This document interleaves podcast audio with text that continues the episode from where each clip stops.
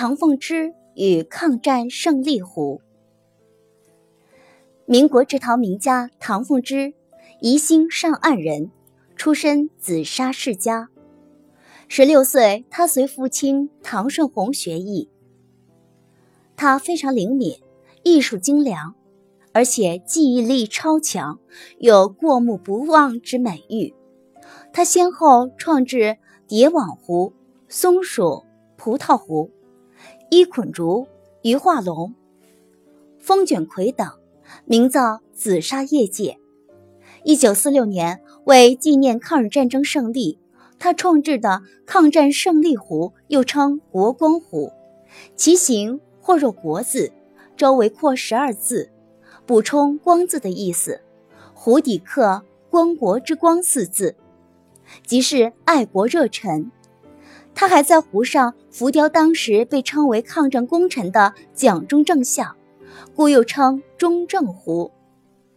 他还制作军号陶器，节数以省份而定之，意在号令一发可传达全国。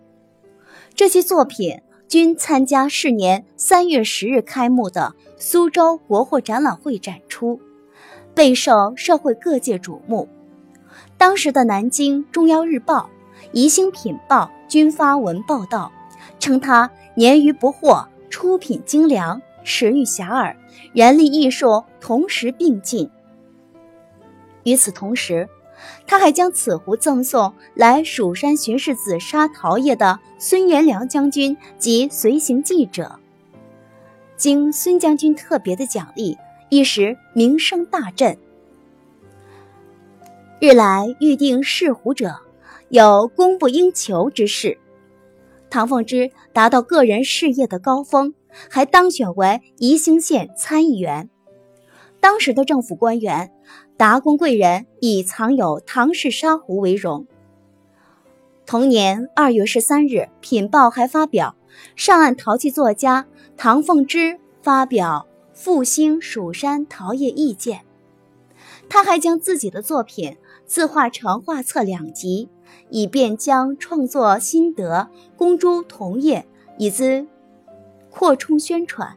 可见唐凤芝在当时不仅是一位敢于创新的制壶艺人，还关心整个紫砂业界乃至宜兴陶业，并是颇有见地的经营业者。据悉，有人将一把抗战胜利壶献给当时的民国政府，现此壶收藏于台北故宫博物院，并入选中国工艺美术大全古陶瓷收藏。